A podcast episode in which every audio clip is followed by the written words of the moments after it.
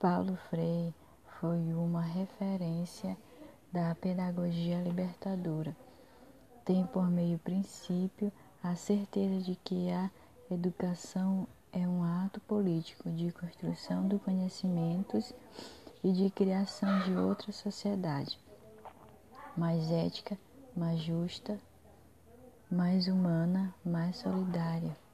A educação dá uma busca permanente em favor das classes oprimidas, luta pela liberdade e igualdade. Para isso, é fundamental entender que o aluno cidadão é o agente principal do processo pedagógico, sem com isto desconsidera educador, que também deve aprender a ser sempre aluno, pois ambos ensinam e aprendem nos espaços de construção do conhecimento, o diálogo entre os diversos agentes envolvidos nas ações educativas, assim como o processo de construção dos termos geradores para a permanente identificação dos problemas sociais e buscar de sua superação. É a essência do método freiriano.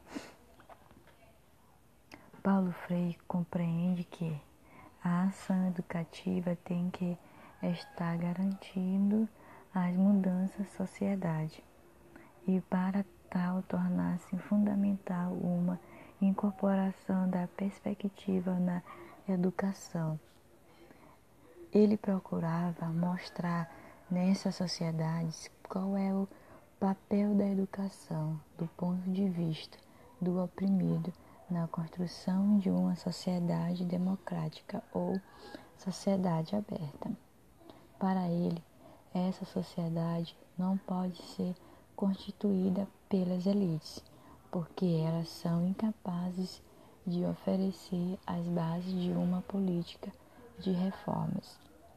Essa nova sociedade somente poderá constituir-se como resultado da luta das massas populares, as únicas capazes de operar tal mudanças. Que mudanças são essas? O papel da educação é conscientizar para transformar a realidade. Os conteúdos são extraídos da prática social e cotidiana dos alunos.